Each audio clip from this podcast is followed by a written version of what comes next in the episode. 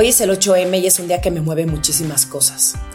No sé si en otra vida viví demasiadas injusticias o si simplemente no puedo hacerme pendeja ante lo que está pasando en México. Por eso hoy quise hablar con una mujer que admiro, que me inspira y que me parece poderosísima. Una mujer que no se queda callada y que pone la mente y el cuerpo por lo que cree. Platicamos, sí, de ser mujeres, pero también de lo que estamos haciendo y de lo que nos toca hacer. Y tal vez suena cliché, pero que no se nos olvide que juntas llegamos más lejos.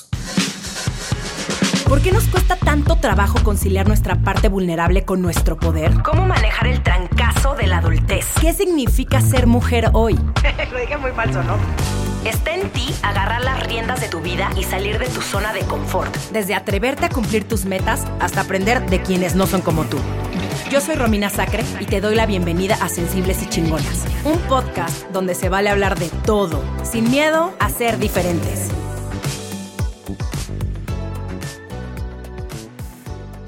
Pamela Cerdeira es una comunicadora, conductora, escritora y locutora mexicana. Ha trabajado en los principales medios de comunicación de México, tanto en tele como en radio. Actualmente es conductora de Pisa y Corre en Imagen y del noticiero de las 7 de la noche en MBS Radio. Es cofundadora de Opinión 51, una plataforma digital que busca darle voz a las mujeres, donde también es columnista, al igual que yo. Pam, qué felicidad que estés aquí en Sensibles y Chingonas. Bienvenida a mi podcast. Muchas gracias, estoy feliz de que me hayas invitado. No, hombre, o sea, te juro que estábamos pensando en ti para este episodio desde ya varios meses y sé lo apretada que está tu agenda y todos los proyectos que tienes. Entonces, el hecho de que hayas hecho tiempo para mí significa un montón. No, hombre, gracias, gracias. Yo lo que quieras. Ya sabes que además soy tu fan, entonces puesta para lo que me digas. Este, esta admiración es mutua y, y sabes que quiero aprovechar eh, antes de arrancar con el tema de hoy para agradecerte siempre por todo tu apoyo. De verdad, eh, no me quiero poner a llorar hoy porque vas, ya, ya, yo soy como lucero del podcast, eh, que siempre termino eh, muy emocional y muy eh, soltando la lagrimita, pero quiero agradecerte por todo tu apoyo. Eh, el año pasado estuvo de la chingada para mí con todo el tema de, de, de, de que denuncié públicamente eh, abuso, eh, bueno, más bien sí, acoso sexual, y tú estuviste al pie de la letra con, con toda la información, eh, dándonos espacio en tu programa en Opinión 51. Entonces, no quería dejar pasar la oportunidad para de verdad agradecerte porque eso dice mucho de ti y habla mucho de tu congruencia. No, hombre, nada que agradecer, al contrario. Este, una parte es mi trabajo y dos, este, pues por supuesto que no se me ocurre no estar de otra forma, ¿no? O sea, digo, porque lo que toca opinión, lo que toca, pues eso es, eso es lo que tenemos que hacer y creo que lo, también es lo que haces tú con las herramientas que tienes. Este, pero lo otro, lo otro, pues ya te dije, te admiro muchísimo, te quiero muchísimo, este, soy tu fan, aprendo muchísimo de ti, no se me ocurriría de otra forma. Oye, quiero arrancar preguntándote, cuando eras chiquita, ¿a qué mujer o mujeres admirabas? A mi mamá. Eh, yo sé que uno siempre espera así una respuesta súper elaborada, este, para estas cosas, pero la verdad a mi mamá eh, siempre la gente tenía algo, bueno, tiene algo muy lindo que decir de ella. Eh, fue una mamá que le entró a lo que le tuvo que entrar. Eh, cuando fue mamá 100% era Brie Van de Camp. Eh, vean Desperate Housewives, por si no entienden la, res, la referencia. La Me mamá encanta, que cocinaba en tacones, media, traje sastre, peinado tubo, ojo perfectamente bien pintado, este, y delantal, y, y le haces la, la del pastel más rico. ¿Quién, ¿Quién trae el pastel mañana a la escuela? Yo, porque mi mamá hace pasteles y le quedan espectaculares. ¿Quién? Yo, porque mi mamá es home y entonces ella es la que viene y ayuda a la escuela. Yo, porque mi mamá. Y cuando decidió eh, dejar de dedicarse a la casa para apoyar a mi papá en el trabajo, fue tuercas se bajó de los eh, tacones, se puso los tenis, los jeans, lo- la t-shirt y se puso a dar presupuestos para el cambio de balatas, este, el cambio de aceite, el, el coche chocado eh, y todo y todo lo que ha hecho y lo que decide meterse, este, lo hace muy bien. Entonces, pues sin duda es ella. ¿Y qué le aprendiste en esa etapa a tu mamá? O a lo mejor hoy, ¿qué, qué le puedes aprender a tu mamá? Fíjate que ella siempre me ha dicho, yo sí, cuando tienes hijos vives con una eterna culpa.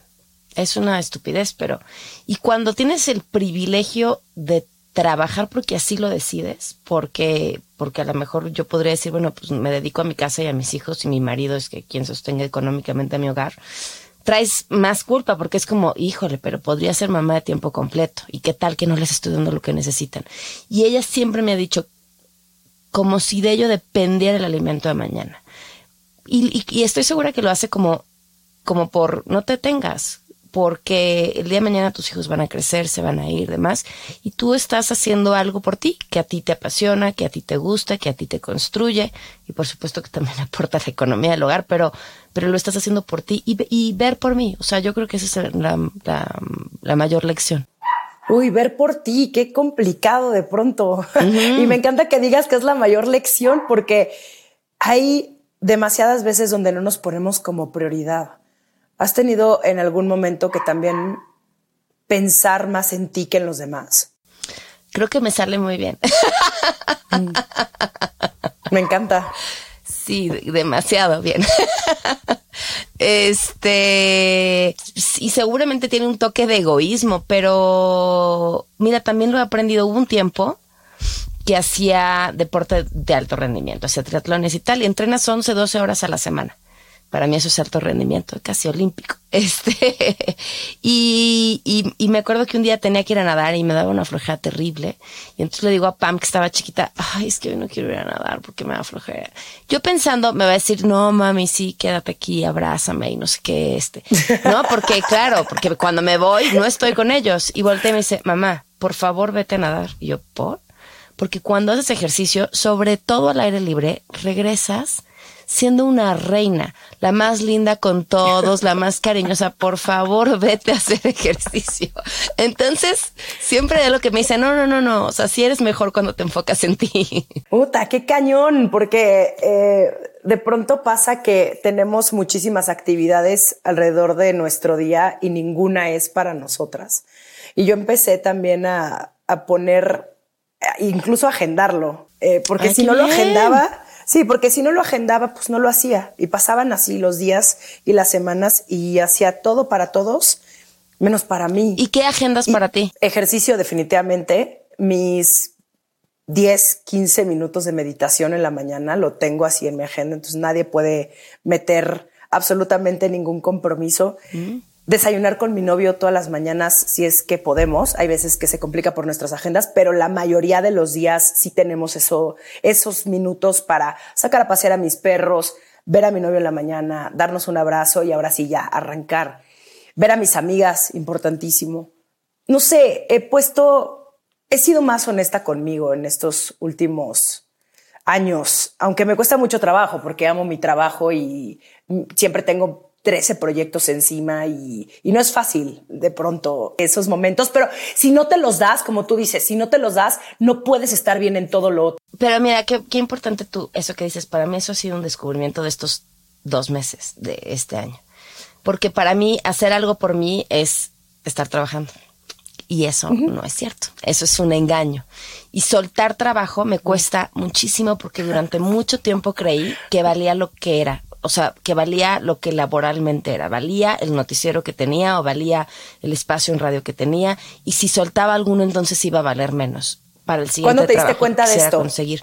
Mira, la primera vez eh, estaba Benjamín, mi hijo tendría como cuatro años y yo le pedí al universo algo que supliera un trabajo en específico porque pues justo ese era el que me quitaba el tiempo de estar con ellos y compartir en la tarde y tal. Pasa la, o sea, año nuevo, ¿no? Así, universo, por favor. Y me ofrecen un aumento en uno de mis trabajos equivalente a lo que ganaba en ese trabajo que quería dejar. O sea, exactamente lo mismo. Y entonces todavía me esperé un mes y dije, está cañón que me estoy haciendo tonta. O sea, lo pedí y me llegó como lo pedí. ¿No? Entonces, ese primer día que ya no tuve que ir a ese trabajo en la tarde, me llevé a mi hijo a CEU a enseñarle a andar en bici. En 20 minutos aprendió a andar en bici. Enseñarle a un hijo a andar en bici es, o sea, cuando te preguntan cuál es tu gran eh, logro en la vida, sí puedes decir enseñarle a mis hijos a andar en bici. Lo colocas ahí, es, es una cosa muy bonita, es como darles una habilidad de vida que siempre les va a acompañar. Este, y, y, fue ver eso, pues que no, que no, que no valía el trabajo que tenía y que a la siguiente vez lo que había dejado tampoco era tan importante y ya, ¿no? Pero, pero me sigue pasando y es una pelea todos los días y este año eh, he decidido que quiero más tiempo para mí y ese tiempo para mí no es tiempo para mí para trabajar, es tiempo para mí. Extraño la pandemia, el tiempo para regar las plantas, extraño el tiempo para tomarme una copita de vino y ver, mm, esta planta ya hay que meterle tijeritas. Este, para hacerle un pan de queso a mi hijo, para leer un cuento con mi hija sin prisas, eh, eso, o sea, no, no tener tanta prisa, contemplar, echarme una siesta sin culpa, eh, mi, mi clase de canto. O sea, hoy me preguntas, ¿por qué el ejercicio yo no lo hago para mí. O sea, sí lo hago para mí, pero no es algo que yo diga, ay, qué rico es tiempo para mí. No, lo hago porque me es saludable, porque me conviene, porque ya todo el mundo te dijo que es lo mejor para tu cuerpo, pero no lo hago para mí, porque me llene. Para eso, mi clase de canto, por ejemplo, ¿no? Y la tengo que agendar porque es algo, incluso leer un libro. El libro te da otra cosa. En mi trabajo me, me da más información, me da un, pero, pero cantar no. Cantar es algo que no me sirve de absolutamente nada, no me da utilidad de nada, no me hace mejor en mi trabajo, no me hace mejor persona. Lo hago porque me gusta y ya. Y me quiero llenar de más cosas que haga porque me gusta y ya, nada más. Uy, pero es difícil cuando eres una mujer eh, intensa y también emprendedora, porque de pronto, y a mí me pasa, empiezo a hacer algo simplemente por el gozo de hacerlo y ya después estoy pensando en cómo lo voy a hacer negocio. o, si es un skill que me va a sumar en algo. Entonces todo ahora tiene que ser el tiempo que tenga para ver una serie. En vez de ver una serie, ¿por qué no mejor ver un documental que me sume o me aporte para? Y es, no, no podemos caer en ese error de que ahora todo te tiene que sumar. O sea, ¿qué tiene de malo sentarte a ver la estupidez más grande del planeta Tierra por el simple hecho de ver algo que te entretenga, te haga feliz, te divierta, o en tu caso, ¿no? Que estás tomando clases de canto. Mira, Pam, yo te tengo un pitch que no quería hacerlo ahorita en, en el podcast, pero Opinión 51, el musical, puede ser una gran idea. Eh, mira, ya tenemos tú que cantas, y tú cantas súper bien. no, cantas, cantas muy bien. Y sobre todo, ¿sabes qué? Yo te he visto en un karaoke y es la, la actitud que ah, proyectas. Esa, sí la tengo toda. La seguridad, sí, exacto, exacto. Eh, Adina Chelminsky, por supuesto que puede ser otra de las protagonistas. Yo también quiero audicionar. Sí, por supuesto. No, yo, o sea, como por supuesto. O sea, este, yo voy a entrar de productora ejecutiva, creadora, pero también de cast. Y, va a estar ruda, eh, la competencia ahí, porque hay demasiado talento, eh, todo muy diverso, feminista, con perspectiva de género. Eh, también va a haber crítica política. Incluyente. Y incluyente y va a generar muchísima conversación. ya estás. Adelante, cuando nos sentamos a leer el este el, libreto, el libreto. Exacto. Eh, mira, le podemos decir también a Viri Ríos que, que le entre a, la parte del guion. Hay, hay Almadelia, o sea, hay, hay, muchos, hay mucho talento ahí en, en Opinión 51 el musical. Almadelia siempre quiso ser actriz de teatro, ya no quiere subirse a un escenario ni por error, pero pues sí podríamos pedirle que escriba, eso será lo más cerca que estaría de su sueño. A ver, nadie, no creo que nadie vaya a entrar al musical de Opinión 51 tratando de tirarnos mierda, porque eso no pasa.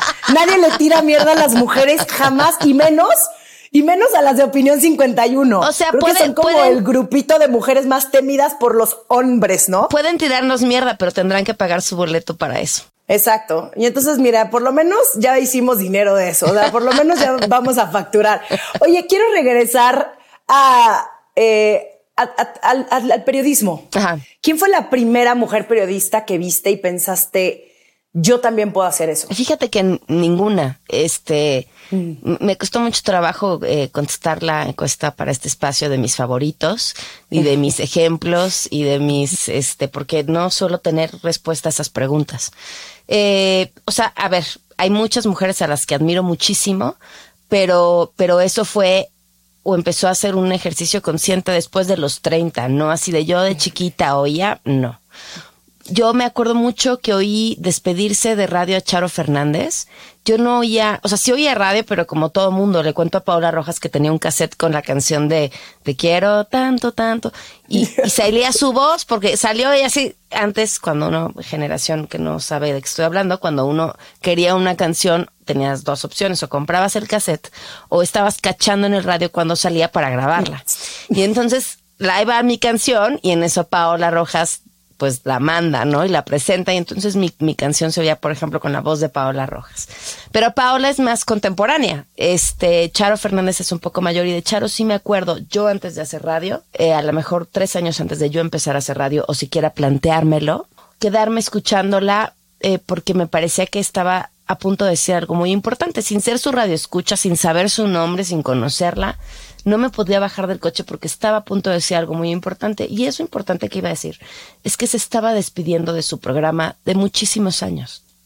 Y eso a mí me parece una lección valiosísima porque eh, cuando escribes o cuando estás en televisión o cuando estás en un programa de radio, la honestidad arrastra. O sea, lo que, y por honestidad no me refiero al término político que se le ha dado, sino cuando lo que estás diciendo viene de tu corazón, eh, sin más filtro, alguno eh, es captura, ¿no? Y eso fue lo que ella hizo en ese momento. Y me preguntabas ya después a quién admiro, pues sin duda todas y cada una de las que están en Opinión 51, que no, que no estén ahí, que me gusta mucho el trabajo que hace en radio, por ejemplo, eh, Denise Merker, en radio me gusta muchísimo, eh, y, y, y, muchas otras a quienes leo, Anna Applebaum me parece brutal, por ejemplo. Este, la valentía de, de Denise también es eh, increíble. La verdad es que todas, ah, hoy todas a las que tengo la fortuna de conocer, tengo algo que admirarles, porque además estoy segura que de todas podemos aprender eh, siempre, ¿no? Y, ir construyendo lo que tú quieres, diciendo, ah, mira, esto que yo no sé cómo, ella lo hace muy bien, voy a ver, voy a fijarme qué es lo que está haciendo. Y empezaste tu carrera en medios a los 17 años. Sí, eh, es una gran historia que fíjate que ahora estoy escribiendo en opinión de mi abuela y esa historia se la debo a ella y no la he contado. Eh, ya, primero un galancito me dijo, tienes voz de locutora y ahí fue cuando todo valió gorro, ¿no? este, mujer empoderada. Es, por supuesto, pero además es un gran eh, halago que te claro, digan, claro. Voz de locutora, es como, uh. Y entonces un día, y otra vez alguien me dijo, oye, pero quieres ser locutora así, pues yo te sugiero que empieces haciendo esto. Ya, ahí quedó. Y mi abuela me dijo, oye, yo tengo una amiguita que trabaja en una estación de radio, y entonces ven y te la presento y a ver si trabajas con ella. Y entonces en una sesión que de verdad un día la tengo que escribir porque me llevó a un lugar extrañísimo donde la gente hace unos rituales rarísimos. Yo no entendía si eso era un, un, lugar religioso o una logia o qué era lo que estaban haciendo. Mi única referencia era los búfalos mojados de los picapiedra. Regañaban a la gente y luego pedían dinero. Y bueno, luego al final me presentó a ella su amiga. Su amiga trabajaba en una en un programa bloqueado. Bloqueado quiere decir que eh, yo llego a de cuenta con una estación, no todas las estaciones lo hacen. Y le digo, oye, te compro tu tiempo, te compro dos horas. Y esas dos horas yo me dedico a comercializarlas como yo quiero. Entonces era un programa de cinco horas bloqueado en AM, de las nueve de la noche a las dos de la mañana los sábados. Y yo llegué, y el día que llegué para que, a ver si me contrataban, como pues practicante, lo que fuera, este, como ve y trae los refrescos, eh, la persona que me contrató, que era el productor del programa, me dijo, oye, este, bueno, pues tienes 17 años, entonces no te voy a pedir, pero en un año sí que me digas, ya estaba en la, ya había entrado a la carrera, que me digas qué está hoy en la primera plana de los periódicos, este, que investigues tal cosa, que sepas tal cosa. Y entonces sacó de su cajoncito un, este, un, una foto así tamaño infantil y me dijo y quiero que me traigas una foto tuya y me enseñó una, la foto que tenía ahí y era una foto de Daniel Bisoño porque mira él ya era Daniel Bisoño en Ventaneando, o sea, ya era alguien que reconocías en su foto infantil, pero me dijo, él empezó aquí. Entonces yo quiero en unos años quien venga a pedir trabajo sacar tu foto y enseñarle que tú empezaste trabajando aquí. Wow. Este, y entonces empecé a trabajar ahí, te digo, sábados en las madrugadas. Mis hermanos iban al antro, se salían del antro a las dos de la mañana para recogerme y ya llegaba yo al antro dos y media. ¡Eh, eh, eh! después de haber, a los 17, después de haber trabajado. Este, sin IFE falsas, no me las pedían, siempre me he visto más grande. Y este, y ya, y, así empecé, ahí y me decían, órale, tú junta las monedas para que digas que empezaste yendo por los refrescos. Y una hora operaba, otra hora contestaba teléfonos, este, Joana Vega Biestro me marcaba y me decía, se ve que nadie marca porque entra de volada la llamada y me volví a colgar, me volví a marcar.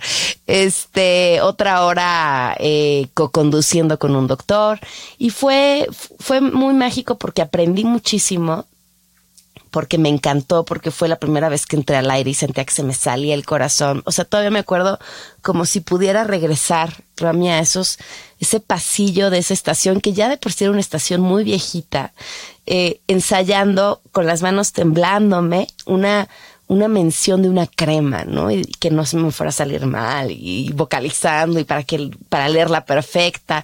Este, fue muy, muy, muy, muy, muy bonito. Y era, y era, ya había radio, la radio ya era digital, pero en esa estación todo era análogo. Entonces era como un salto a 1960 eh, en cómo se hacía la radio. Y, eso era hermoso. Uf, eh, y, y qué gran manera también de aprender desde, desde este lado de la, desde la curiosidad, ¿no? Porque tal vez nunca imaginaste que ibas a terminar dedicándote a esto. Tú entraste por, por este lado de me gusta, dicen que tengo voz de locutora y en el camino te empezaste a dar cuenta que era algo que te gustaba y que además eras buena. Yo estudié publicidad y todavía cuando ya salió la oportunidad de ya tener un trabajo formal en una estación de radio, dije, bueno, pues uno o dos años y ya me regreso a lo mío, lo mío, que es la publicidad. Y en eh, el verano, y todavía estuvo muy bien porque además en verano, o sea, cuando iba a la escuela, pues iba a la escuela y esto. Pero luego me salió entrar como trainee a una agencia de publicidad, a Nazca Sachi. Entonces en verano ya estaba trabajando en radio, ya estaba trabajando en la agencia, entonces iba en la mañana al radio y en la tarde a la agencia. Se acaba el verano y tenía que decidir y era como, uff, qué difícil decisión, ¿qué escojo? Y dije, como buena sonámbula materialista, pues donde me pagan y me quedé en el radio. Y dije dos años y regreso a lo mío, lo mío, lo mío, que es la publicidad. Y nunca regresé y, y curiosamente hoy, por ejemplo, muchas de las cosas que me toca hacer desde opinión tienen que ver con eso.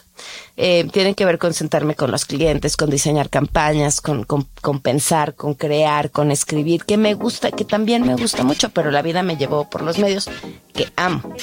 Estás escuchando Sensibles y Chingonas. En un momento regresamos. Adivina qué, ya salió El amor en los tiempos de like, mi nuevo libro. Me divertí muchísimo escribiéndolo, pero también fui brutalmente honesta y hablo de todo eso que tiene que ver con el amor y que pocas veces platicamos. Desde andar con alguien que te dobletea la edad hasta poliamor y muchas de las experiencias que viví y que me llevaron a entender más o menos de qué va eso de las relaciones sentimentales. El amor en los tiempos de like ya está en las principales librerías físicas y virtuales de México y el mundo, ebook y en audiolibro a través de Vic. Los tiempos han cambiado y las reglas de tus tías para esto de ligue, la neta, ya no aplican. No te hagas güey, déjate de culpas, descubre qué quieres y qué hacer para conseguirlo. Oye, y ahora sí ya quiero hablar de Opinión 51 y no Opinión 51 el musical. ¿Qué fue lo que te llevó a querer hacer una plataforma como Opinión 51? Porque ya tiene año y medio, este año cumple dos años. ¡Qué rápido! Estaba pensando justo cuándo fue la vez que nos tomaron fotos y fue en agosto de 2021. Wow. ¿No? Sí. Sí. Sí. Y, y, y, siento que ha sido muy rápido, pero al mismo tiempo. Muy poco. Eh, muy poco. Creo que apenas están como entendiendo Creo que, hacia dónde va y qué quieren hacer y cómo lo van a hacer crecer. Creo que ha sido muy rápido porque hemos logrado muchas cosas. Y ha sido muy poco porque cuando volteas y ves y dices, espérate, llevamos un año y cacho. El primer mérito ha sido sobrevivir, ¿no? Eso, eso ya nacimos en pandemia, con un modelo de suscripción. Eso creo que ya es algo, hemos, y, y, hemos logrado y ahí seguimos. Y creo que eso es algo que hay que reconocer. Entonces, ahí entendemos el poco tiempo que llevamos. Este, pero tiene un potencial que todavía no hemos alcanzado ni siquiera imaginar, estoy segura. Opinión 51, como todas las grandes cosas, nacen en colectivo. Y Babel Arroyo que es una gran periodista, además una mujer con una super curiosidad y generosa y siempre se hace las preguntas más interesantes. Eh, se nos hizo una encuesta varias para preguntarnos si escribíamos en algún periódico y cómo en qué condiciones estábamos escribiendo y tal. Y entonces saca de esto una columna que publica en El Economista y se llama algo así como la falsa idea de la libertad. Y entonces ella encuentra que en México había 50 mujeres escribiendo columnas de opinión, 50 mujeres y 500 hombres y que de estas 50 mujeres, dos terceras partes no cobraban, pero además no estaban apoyadas legalmente por los medios para los que escribían y ta, ta, ta, ta. Pero, pero nos sentíamos agradecidas porque nos dejaban escribir en libertad. Entonces, cuando veo esos datos, yo siendo una de esas mujeres que cabían en todo el perfil de lo que ella señalaba, eh, me quedo pensando, tenemos que hacer algo. le hablo a Babel, le digo, Babel, hay que hacer algo. Es que un blog, aunque sea que lo mandes por mail, se publique solo, le ponemos un Google Ads y nos repartimos lo que caiga al Google Ads y ya, ¿no? Este, y, y, me dice, ¿sabes qué? Está padrísima tu idea, pero yo estoy súper ocupada, hasta mayo no puedo hacer nada, me hablas. Bueno. Y en abril me voy a comer con Stephanie Lewis para hablar de otra cosa. Y le cuento esto así, es que hay que hacer algo, es que está cañón, es que número y no sé qué, yo creo que varias sí querrían entrarle. Y Steph que es tan veloz como tú para convertir una idea en un emprendimiento, este, mal que ella no pensó en el musical. Este, me dijo, no, no, espérate, sí hay que hacerlo, pero hay que hacerlo así, hay que hacerlo con un modelo de suscripción, hay que hacerlo tal, tal, tal, tal. En una comida con un gin tonic de frutos rojos. Este, y va, pues empezamos a hacer las primeras llamadas y, ah, o sea, nos sorprendía tanto que todas eran sí, sí, sí, sí, sí, sí, sí, sí. Era como algo, algo no estamos viendo. Algo va a pasar porque no puede ser que todo esté saliendo tan fácil. Y todo lo que es relacionado con opinión, de verdad es muy fácil, es increíble, es muy fácil. Y, yo veo aquí varias lecciones que a, lo mejor les pueden servir a quienes este, nos están escuchando. Uno, la curiosidad creo que es una de las cualidades más importantes en cualquier persona. Y dos, eh, ¿qué haces con tus miedos? opinión es lo que es porque no tuvimos miedo. No tuvimos miedo. Esas grandes oye, pero, o sea, ve lo que te estás echando encima, el compromiso, las personas, no escuchamos esos miedos, nos aventamos. Y creo que y creo que eso es lo que ha logrado que opinión sea lo que es, ¿no? Y, y nos falta muchísimo, nos falta muchísimo y trabajamos todos los días por lo que por lo que puede ser, por lo que va a ser y claro por lo que está haciendo y mantenerlo.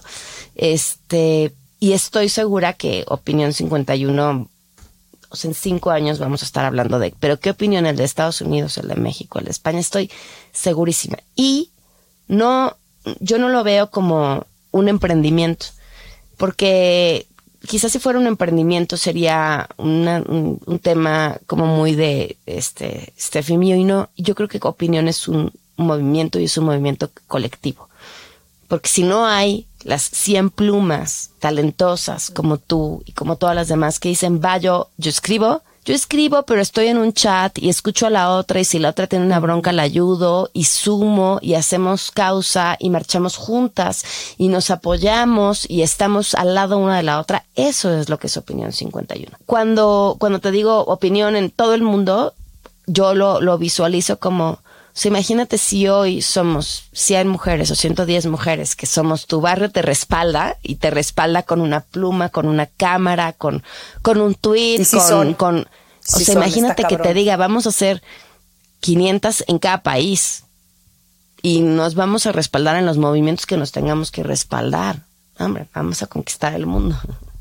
Sí, estoy convencida que sí. Estar en ese chat, uff, wow, eh, porque lo ves detrás de cámaras, eh, escuchas las opiniones de otras mujeres y los miedos y las dudas y lo que nos inquieta. Y, y hablaste del miedo y dices que a ninguna le da miedo, pero a ti no te da miedo decir la verdad.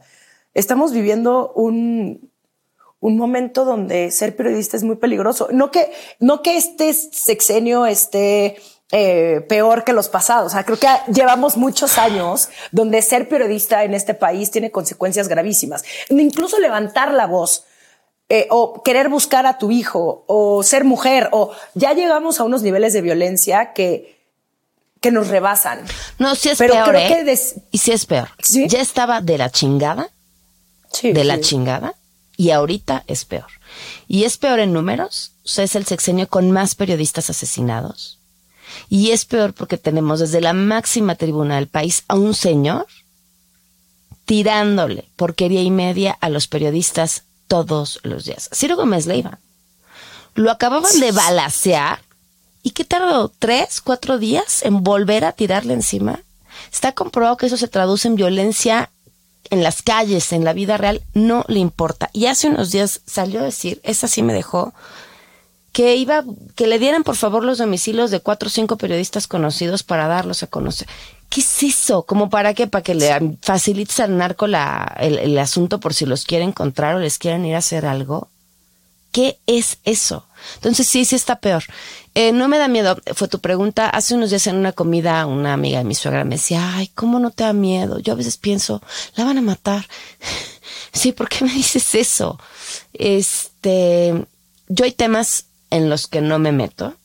Eh, personalmente yo he decidido que temas, no es que no los hable, la información está y la das, pero no le rasco, no me meto a investigar, no me interesa meterme a investigar, que es el narcotráfico.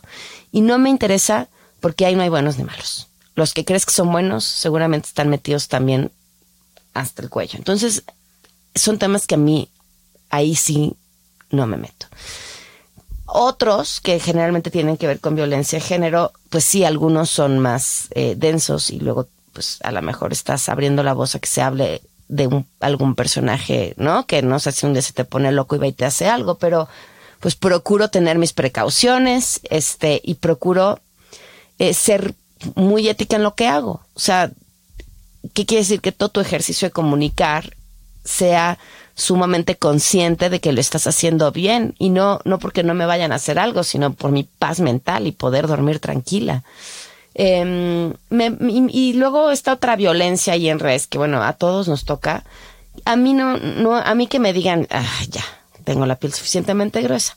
Pero lo que sí es muy feo es que es eh, le pega a los tuyos, ¿no? O sea, yo no puedo evitar que mi hija se meta a redes y vea lo que me escriben o que mi hijo busque mi nombre y encuentre algún comentario desagradable o una amenaza o, que mi esposo lo tenga que leer. Este, eso, eso no lo puedo evitar. Y, y ahí es cuando dices, uy, sí duele. Pero no vas a dejar de hacer lo que eres, lo que crees que es correcto y que además haces bien por el miedo.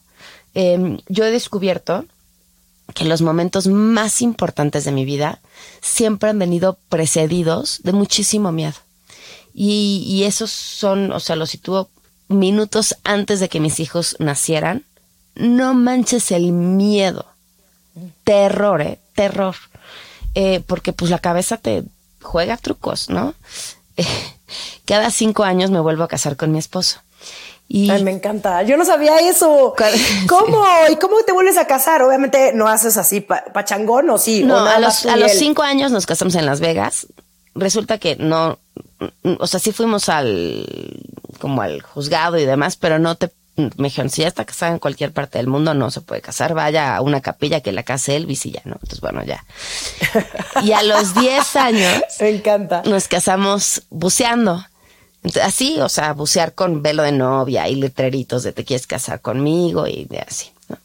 Entonces fuimos un día antes a que nos dieran el curso de buceo. Imagínate qué bueno estuvo el curso, que fue un día antes nada más. Y esa noche, previa al, matrimonio bajo el agua, soñé que se me aparecía una persona que según yo en mi sueño ya estaba muerta. No es, más, no está muerta todavía. Eh, y me decía, no lo hagas. Uh. y yo decía, no manches, qué miedo, o sea, qué tal que me está dando una señal porque me va a pasar algo, no porque me preocupa casarme, porque bajo el agua, eh, finalmente el buceo tiene un montón, o sea, sí es un tema de riesgo, ¿no? Y más cuando era la segunda vez en tu vida que te metes a bucear. Y entonces yo, así tengo la foto donde salgo con mis hijos y mi esposo en el cochecito de camino a donde nos íbamos a aventar, así con la cara de no les puedo decir lo que soñé. O sea, no le dijiste a tu esposo. un fantasma, mandé. No le dijiste a tu esposo. A nadie, se los conté este muchos años ah. después, me lo aguanté. Entonces eso, las, las cosas que más disfruto, que, que, que, que guardo con, con más amor y con más cariño, siempre han venido precedidas de mucho miedo. Entonces el miedo a veces puede ser una buena señal, depende de lo que hagas con él. Y ahora quiero hablar del 8M. Un día que cada vez agarra más fuerza, pero al mismo tiempo pareciera que pues, todo sigue igual o peor. Ay, sí. ¿Qué hace falta para darle continuidad a los temas que se discuten hoy? Me encantaría, me, de verdad me encantaría tener la respuesta, pero yo soy más optimista. Yo creo que no todo sigue igual. Creo que cada vez que el 8M es una conversación en una mesa, eh, algo se transforma en esa familia, en ese grupo de amigos eh, o en ese grupo de amigas, en ese grupo de personas que se sentaron a hablar de algo de lo que regularmente no hablan. Cómo las tratan, cómo las vieron, con qué sueñan, qué no han podido hacer por ser mujeres, qué quieren hacer, cómo van a cambiar el mundo, cómo van a cambiar su relación con su pareja, con sus hijas. Y esos son cambios que hoy no alcanzamos a ver y que decimos, ah, llevamos tantos años marchando y mira qué poco hemos avanzado, pero tenemos que hacer un zoom out y ver, uno, que no fuimos las primeras y que no seremos las últimas, y que desde que empezaron, muchas, muchas, muchas cosas han cambiado. O sea, tenemos que ser más justas y más generosas con eso y entender que eh, los cambios que parecen de un día para otro en realidad llevan toda una vida y que estamos, somos ese, ese escaloncito que a lo mejor hoy no nos parece que está cambiando, pero que pero que va a cambiar y que va a empujar y que además atrás de nosotras, no sé si tú lo sientes, viene una generación que está empujando con una fuerza envidiable. Yo solía decir, ¿por qué no nací en los años, por qué no fui adolescente en los años 60? Tengo las caderas perfectas para ello. Pero ahora no, ahora pienso, no, tendría que haber nacido en el 2000 o en el 2005. Estas chavas tienen nombre para cosas que yo entendí que existían después de los 35 años. Estas chavas se ponen el paliacate morado y el paliacate verde a los 16 años y arman revoluciones en sus escuelas. Eh, ellas, ellas lo van a acelerar muchísimo más. Sí, yo también estoy convencida de eso. Yo, yo también soy muy optimista. Eh, el problema es que el, al estar en contacto con con las redes sociales y con las noticias, de pronto se vuelve demasiado abrumador y no sabes ni siquiera por dónde empezar. Em, y digo, al final te quiero preguntar cómo proteges tu energía porque siento que está muy rudo. Yo, yo no puedo de pronto y tengo que mutear ciertas cuentas. Hace poco tuve que mutear a varias eh, organizaciones y colectivos feministas porque me estaba rebasando y dije, ¿qué puedo hacer yo, no? Desde mi trinchera, ¿no? Con mi podcast, con mis libros, con lo que hago en general para aportar a esta causa, para hacer de este mundo un lugar mejor. Y, y, es muy perro porque, porque quieres hacerlo todo, porque hay un sentido de justicia dentro de mí, estoy segura que también dentro de ti, que queremos ir a incendiar absolutamente todo y que cambien las cosas y que, y, y no, y los cambios son lentos. Es una deconstrucción de muchísimos años y, y sí, yo también creo que vamos avanzando poco a poco. El hecho de que exista Opinión 51 y un montón de otros medios feministas y con perspectiva de género y que existan estos colectivos y que vayamos a marchar y que nos hagamos presentes y siento que eso es lo que está haciendo que también esto genere un cambio. Oye, a ver, te voy a contestar y te voy a comentar una cosa, pero creo que la respuesta la diste tú. Eh, el, el mundo es te arrolla, ¿no? La información te arrolla. Todos los días empieza un noticiero donde te hablamos por lo menos de tres feminicidios. Todos los días. Y el que no fue feminicidio fue infanticidio y el que no ya los secuestraron, los levantaron, encontraron los cuerpos. Em, pero tú dijiste, yo me pregunto qué puedo hacer. Yo creo que eso tiene que darnos un poco de paz mental, decir, bueno, no puedo cambiar la situación de seguridad de mi país, Pero hay algo seguramente desde mi trinchera que sí puedo hacer, en lo que sí puedo aportar y me voy a enfocar en eso. Creo que eso es un gran consejo, ¿no? Y la otra cosa que platicabas de, de, los colectivos, y lo platicaba yo con, con, mi esposo hace unos meses, y le decía, es que necesito que imagines lo poderoso que es para mí saber que puedo contactar con mujeres en cualquier lugar del país, porque yo sé que si hoy mi hija estuviera en, no sé, en Guatemala, y le pasa, bueno, ya no del país, no, pero fuera del país o cualquier lugar del mundo, y le pasa algo, sé que me voy a tardar 15 minutos en encontrar una colectiva feminista en Guatemala, a quienes no conozco, y sé que de esa colectiva va a ir alguien a ayudarla. Y invitarla a su casa, arroparla, cuidarla, decirle que no está sola, de ahí hasta que pueda resolver el problema que necesita resolver. Y eso se repite en cualquier parte del mundo y eso se repite en cualquier parte del país. Y, y el movimiento feminista ha tejido unas redes espectaculares. Es, imagínense como, como si fuera una gran telaraña que cubre el país entero y luego el mundo entero, en el cual unas y otras están conectadas de una manera hiper eficiente. Ese es el movimiento feminista. Es eso que está ahí latente todo el tiempo y de pronto ves incendios, ¿no? De pronto ves, tomaron la CNDH aquí, tomaron las instalaciones de no sé qué, tomaron y parece que ya tomaron todo el país y luego pum, se apaga parece que se apaga, pero no es cierto, ahí están y siguen trabajando y siguen colaborando y siguen transformando las vallas que rodean Palacio Nacional en un mural de arte y de indignación y luego llegan y transforman otro, o sea, todo el tiempo ahí están, ahí están, ahí están. Eso es lo que va a cambiar mundo. ¿Qué te ha enseñado el feminismo? Uy, todo. Este, todo, todo. Y, y lo que más me gusta del feminismo eh, alguna vez le oí a alguien que eh, una frase que estaba parafraseando a alguien más que decía que todo aquel que tuviera una ideología había optado por dejar de pensar lo cual me parece muy cierto, porque pues si tú dices yo creo que y solo creo en esto, pues ya decidiste dejarte de preguntar, ¿no? Porque eso es en lo que crees y se acabó. Y algo que me gusta del feminismo es justamente que el feminismo nunca se deja de preguntar. El feminismo todo el tiempo se está cuestionando, incluso sus mismas ideas. Eh, porque entiende que sus mismas ideas vienen de un orden, que tiene un origen y que tiene una historia donde nos pone en otra condición, entonces se cuestiona así de, oye, pero quizá llegué a esto por mi historia, por esto, por esto, y esto todavía puede ser mejor. Y eso, que todo el tiempo se esté cuestionando, me parece valiosísimo. Y ya por último, de todas las situaciones que nos atraviesan a las mujeres, ¿cuál consideras tú que sea la más urgente? La violencia. La violencia. Eh, ¿Me quieres platicar un poco de la campaña de Ya No Más? Ay, sí, claro, claro. Sí, cuéntame. Eh, arrancamos este año con eh, IMU y con el Consejo Ciudadano una campaña que se llama eh, Ya No Más Háblalo, eh, ellos tenían eh, continuamente campañas para hablar sobre la violencia y esta vez que lo hicimos en colaboración pensábamos cómo, cómo llevarlo más allá. O sea, no solamente es la imagen de las mujeres golpeadas y demás, que ya lo sabemos, sino y cómo hacemos un llamado a la acción. Y creemos que era muy importante eh, que las mujeres que quisieran estar en la campaña estuvieran dispuestas a contar su historia de violencia. Y sobre todo porque las ves y son mujeres que están súper poderosas, en, que han llegado a lugares importantes en su carrera y demás, y dices, ay, ella, ella no le ha pasado nada, ella quien la violentó, ella quien la detuvo, ella quien le dijo que no.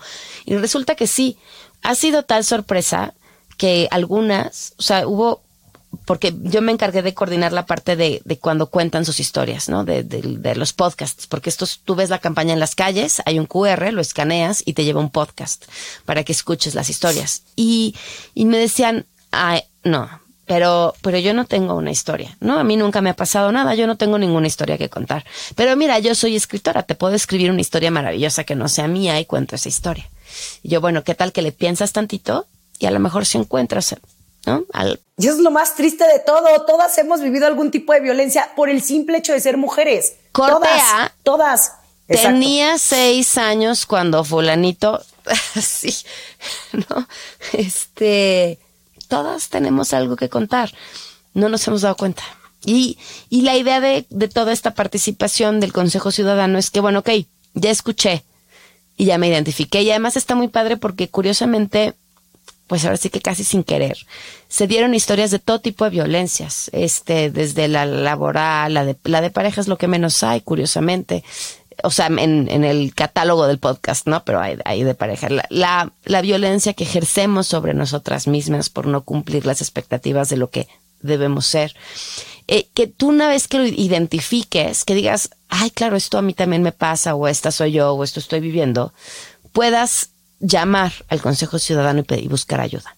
Porque es muy fácil que estemos repitiendo todo el tiempo esto de sí, claro, y sal, y no te dejes, y no lo permitas. Sí.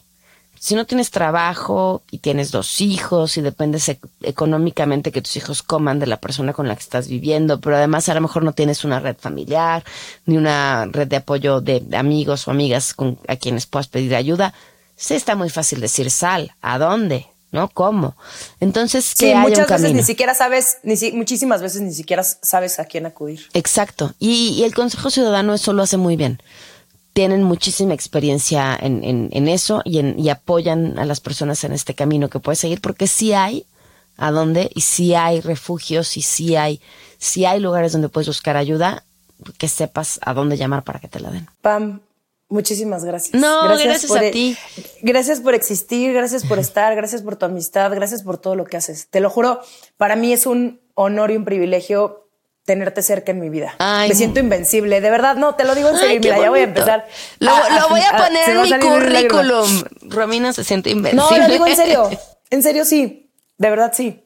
Sé que, sí, como que de alguna forma me siento muy protegida y eso se siente muy bonito. Qué bonito. Y sé que muchas mujeres sienten lo mismo a tu, a tu, con tu presencia. Así que estoy demasiado sensible, perdón. Es que todas estas cosas me, me afectan mucho. Entonces, gracias, gracias por tu plática y, por todo lo que me compartiste. Hace muchos años entrevisté a un guitarrista y me decía, es que yo tengo algo que que no sé qué me pasa, es como una condición, que veo un anuncio de televisión y lloro.